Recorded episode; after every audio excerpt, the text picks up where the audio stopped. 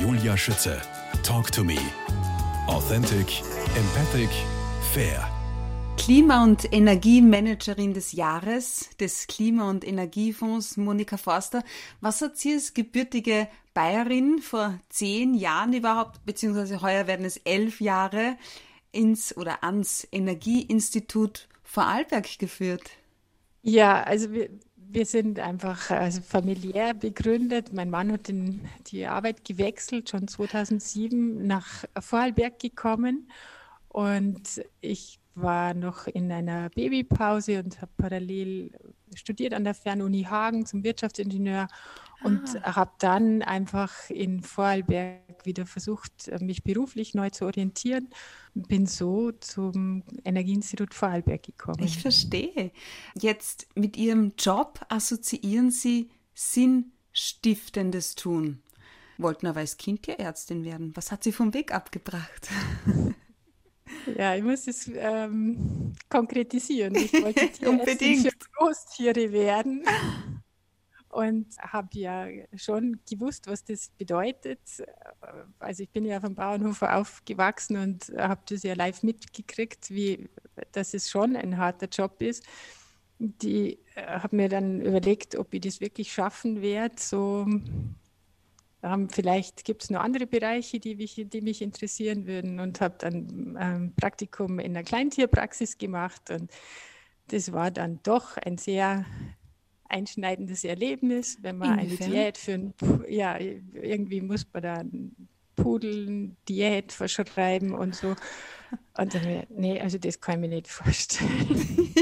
und dann, damit war meine Tierarztlaufbahn beendet.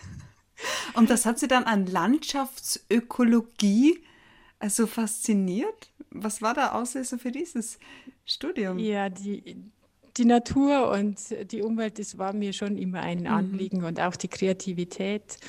Und da waren eigentlich beide Dinge sehr nah beieinander mit der Landschaftsarchitektur, mit der Landschaftsökologie und dieses mehr Wissen, mehr erfahren über die Zusammenhänge, wie unsere Erde überhaupt funktioniert, das war schon ausschlaggebender dann für die Wahl dieses Studiums.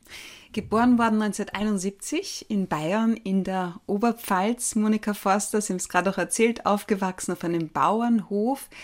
Assoziieren Sie neben Tieren, Pferden vor allem auch Freiheit? Inwiefern Freiheit? Das hängt vielleicht mit meiner Erziehung zusammen. Also wir hatten als Kinder sehr, sehr viele Freiheiten.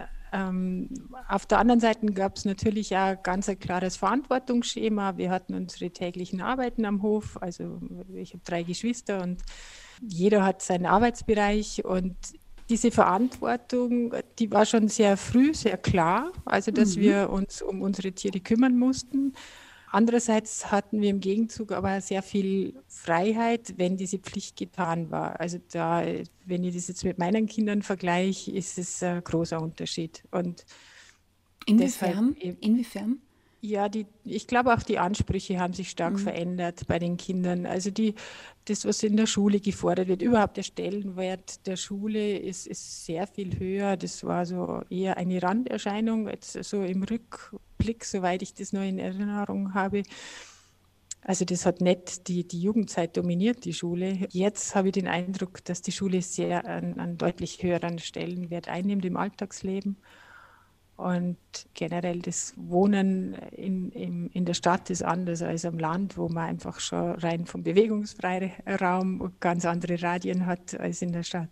In den Bergen ist die Freiheit, Monika Forster. Ich sehe sie schon lächeln und sie nicken. Das ja, ja. so gut nachempfinden. Ja. Fühlen Sie denn noch so? Der Horizont, desto besser. Bewegung in der Natur, die Berge, das ist so absolut ihrs. Haben Sie da einen Geheimtipp für uns? In Vorarlberg? Ja. ja viele. es ist eine unglaublich schöne äh, Natur in, in Vorarlberg und im Vorderwald, im vorderen Bregenzer Wald, wo ich beruflich ja sehr oft bin. Da gibt es, durch das, dass die Landschaft da äh, nicht so super alpin ist, sondern eher ähm, so mittlere Höhenlagen zwischen 500 und 1600 Höhenmeter ist die Landschaft weicher und hat weitere Blicke. Man hat im, in der Ferne sieht man die hohen Berge, in der näheren Umgebung eher die grünen Wiesen und zahlreiche Almen und Alpen. Das ist unglaublich reizvoll. Also. Mhm. Mir schwirrt das noch jetzt im Kopf herum, was Sie gesagt haben. Ne? Sie verbinden mit Freiheit Verantwortung. Da fällt mir auch noch das Interview ein mit dem Harry Brünster, meinem Lieblingstiroler, gestehe ich an dieser Stelle. Er hat gesagt im Interview, meine Freiheit hört da auf, wo ich deine Freiheit einschränke. Wie sehen Sie das, gerade auch in Bezug auf unsere Umwelt? Ja, dieses äh, Verantwortung übernehmen und mhm. die, die, das eigene Handeln auch unter dem Gesichtspunkt betrachten, was hinterlasse ich dann oder was verursache ich dann, das ist in unserer Zeit, glaube ich, schon ein bisschen abhanden gekommen, weil quasi alles möglich ist. Und wir können so viele Dinge machen und was, was unser Verhalten bewirkt, das ist nicht an erster Stelle. Das wird nicht kommuniziert, um das geht es nicht. Es geht ums Coolsein, ums, um tolle Sachen machen, um tolle Urlaube machen. Was aber die Auswirkungen sind, das ist einfach kein großes Thema. Und da haben wir uns ein bisschen von dem entfernt, finde ich, was aber wichtig für unser Leben ist, für unser Überleben äh, ist. Generell haben wir uns in der, in der sehr entwickelten Welt von diesen Grundthemen natürlich entfernt, weil sie eben selbstverständlich sind. Zum Beispiel Essen, warmes Haus, Wasser, sauberes Wasser, dass wir mobil sein können. Also diese Dinge, dass wir sie zum Überleben brauchen, über das brauchen wir nicht sprechen, weil es ist selbstverständlich. Auch Energie ist selbstverständlich. Mhm. Dass Energie immer hier ist, ist selbstverständlich. Es führt natürlich dazu, dass wir uns auch keine Gedanken mehr drüber machen, weil wir, weil es ja eh da ist. Und diese Selbstverständlichkeit, die sollte man wieder ein bisschen mehr in Frage stellen, weil diese grundlegenden Dinge, die wir zum Überleben brauchen, das wird, das war vor tausenden Jahren schon so und wird in Zukunft auch so sein. Und wir sind gerade dabei, diese grundlegenden Dinge zu verspielen.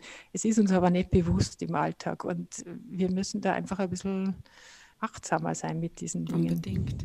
Ihr persönlicher, Ihr privater Beitrag für die Umwelt ist Alltags Handlungen auf Umweltwirkung zu hinterfragen. Was darf man darunter konkret vorstellen? Was haben Sie da zuletzt gemacht? Ja, also natürlich ist mir sehr bewusst, wenn ich was tue, was es für Klimawirkungen hat, weil klar, das, das gehe ich jeden Tag in der Arbeit damit um. Also ich weiß sehr genau, was ich tue, wenn ich bestimmte Dinge kaufe oder wenn ich ins Auto steige und das ist halt. Haben Sie auch ein schlechtes Gewissen manchmal? Natürlich. Echt wahr? Ja, klar. Also ich glaube, es gibt niemanden, der alles richtig macht, auch mhm. wenn er es wüsste. Wir wissen ja alle, was wir tun müssten. Aber ja, dann gibt es halt so den inneren Kampf, so, Wetter ist super, ich habe zwei Stunden Zeit, ich würde jetzt gern schneller Skitour gehen. Es geht mit Öffis nicht in dem Zeitkorsett, dann müsste ich drei Stunden haben. Also, okay, ich fahre mit dem Auto. Mhm. Also das ist halt dann ein Abwägen. Ist mir jetzt die seelische Gesundheit wichtiger als das Klima oder ist mir jetzt das Klima wichtiger oder gibt es einen anderen Kompromiss? Das sind schon die Fragen, die ich mir dann stelle. Und in der Gesamtbilanz muss es halt irgendwie nur passen am Ende des Jahres. Also so eine komplette Schieflage, das würde ich jetzt nicht verantworten wollen. Aber natürlich entscheide ich auch öfter mal Dinge, die, wo, ich, wo ich dann einfach weiß, das ist jetzt nicht klimakonform. Diese 100 Punkte Smartphone-App, gibt es die eigentlich noch? Kann man die auch als Privatperson irgendwo herunterladen und einfach schauen, wie man damit zurechtkommt? Ja, die gibt es. Allerdings war das nur eine Beta-Version, die im Rahmen von Paris Vorderwald entwickelt wurde. Also die ist ähm, auch noch verfügbar in den App Stores, kostenlos ja. natürlich.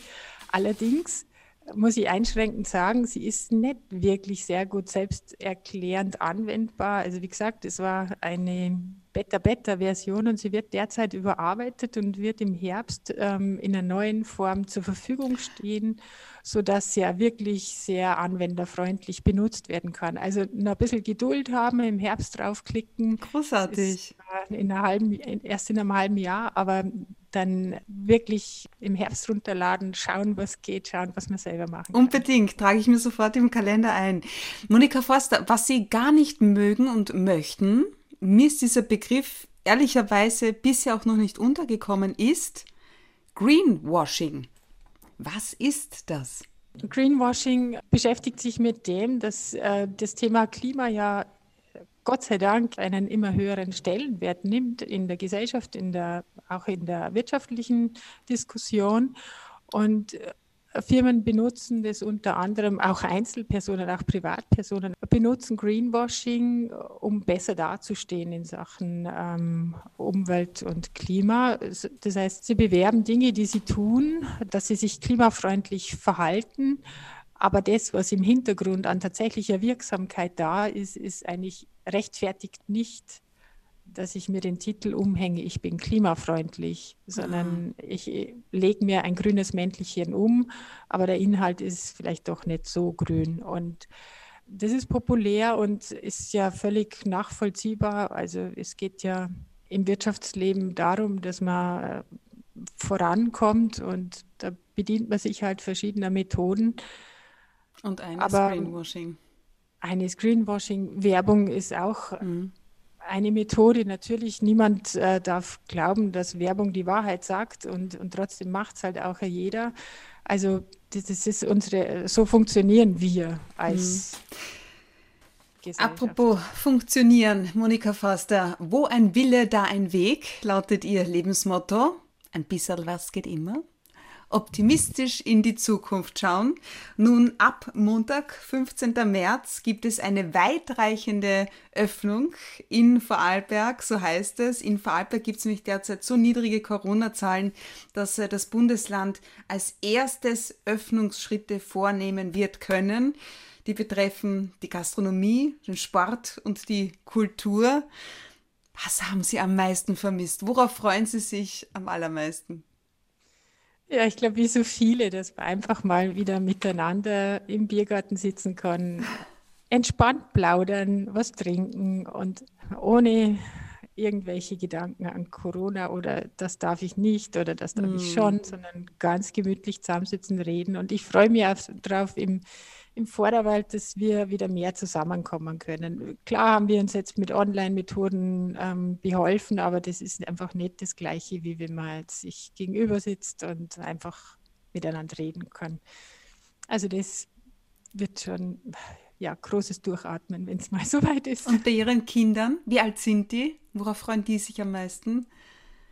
Ja, die sind im jugendlichen Alter, 12 okay. und 14.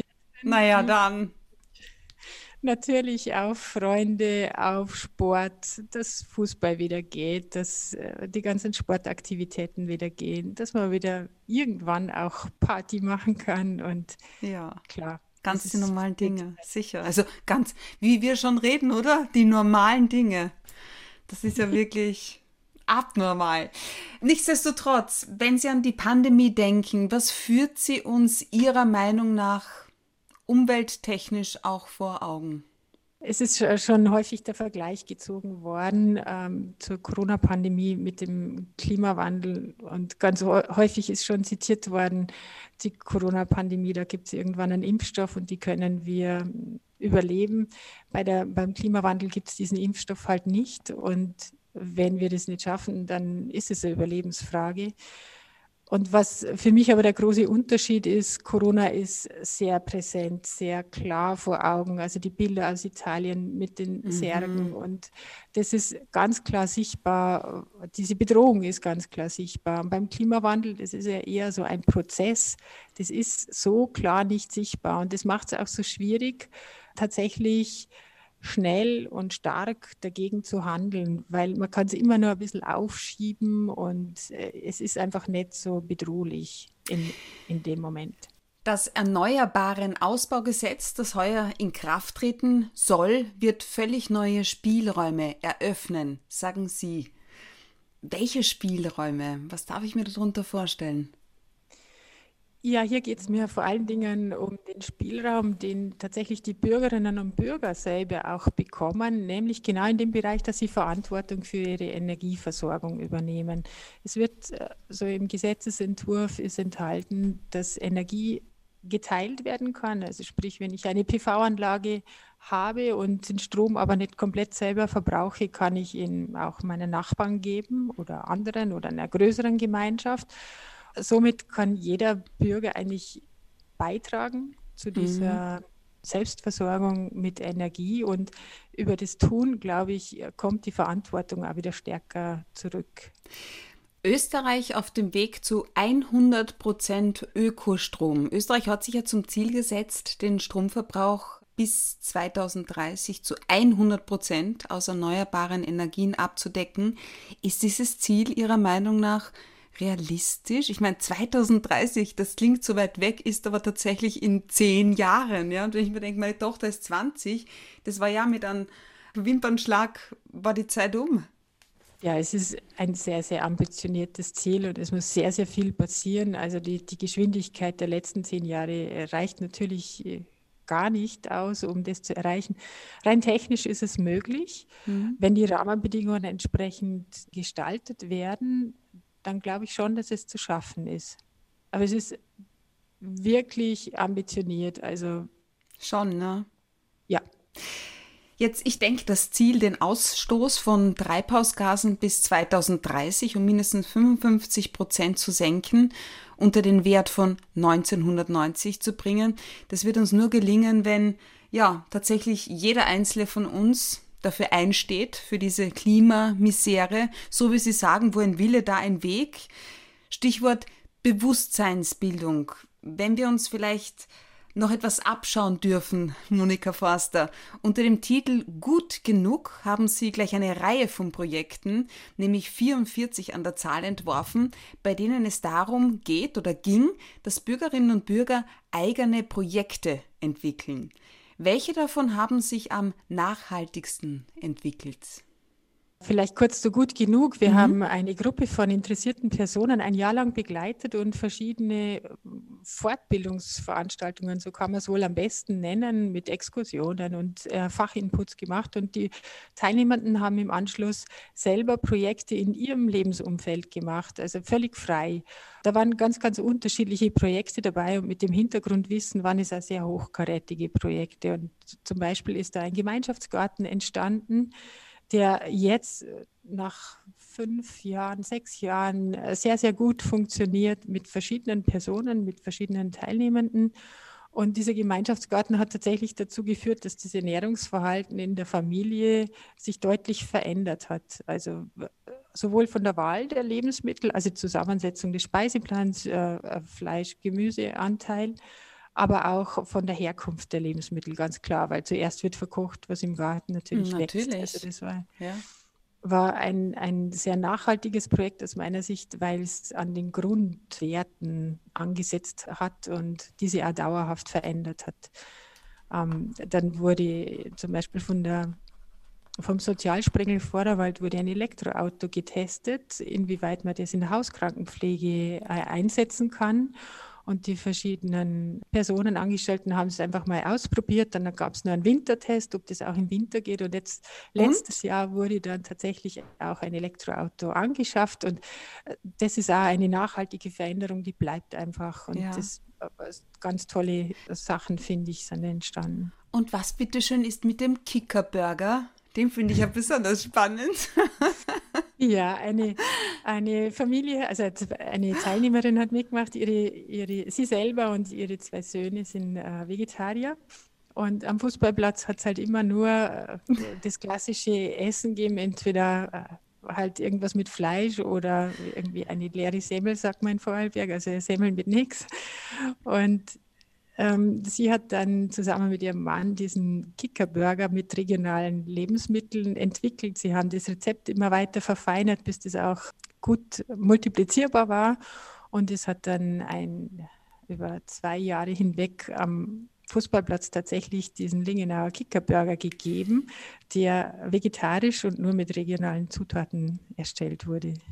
Wenn jeder etwas tut, kann viel bewegt werden. Schneller, höher, weiter, meinte eine der 64 Teilnehmerinnen an ihrem preisgekrönten Paris-Vorderwald-Projekt, ist nicht das richtige Wertesystem für unsere Zeit. Hier kommt auch die Wirtschaft ins Spiel. Zitat Ende. Das war die Christiane Eberle. Wie denken Sie darüber? Es ist eine, eine zweischneidige Geschichte. Wir sind jetzt vom Wohlstand, von unserem Lebensanspruch auf einem sehr hohen Niveau angekommen und die Akzeptanz für starke Einschnitte werden wir in, in der Bevölkerung so, so schnell, glaube ich, nicht bekommen. Und ich denke, es ist auch nicht nötig, sich alles radikal anders oder radikal runterzufahren, sondern es geht darum, die Dinge tatsächlich anders zu machen, mehr nachzudenken, was tue ich wie. Und natürlich ist ein großer Teil dabei, brauche ich das alles, was ich jetzt tue und besitze, brauche ich das wirklich oder belastet es mich nicht mhm. eher? Und diese Frage, die sollten wir uns ehrlich stellen. Und natürlich muss man hier hinterfragen, passt unser Konsumverhalten noch in diese Zeit? Das sind unbequeme Fragen und es wird Diskussionen äh, geben natürlich. Die Frage ist schon, den Konsum, den wir brauchen und den wir wollen, können wir den dann nicht auch anders herstellen, sprich mit, mit Produkten, die aus nachwachsenden Rohstoffen hergestellt sind. Also können wir auch von, von den Konsumgütern weg, von den fossilen hin zu erneuerbaren. Also der ganze Bereich Bioökonomie, der muss natürlich unser Wirtschaftssystem noch viel, viel stärker durchfließen und bestimmen letztlich. Monika Forster, Klima- und Energiemanagerin des Jahres. Vielen herzlichen Dank für das interessante Gespräch. Ich wünsche Ihnen und uns allen alles Gute für die Zukunft. Auf Wiederhören und liebe Grüße nach Vorarlberg.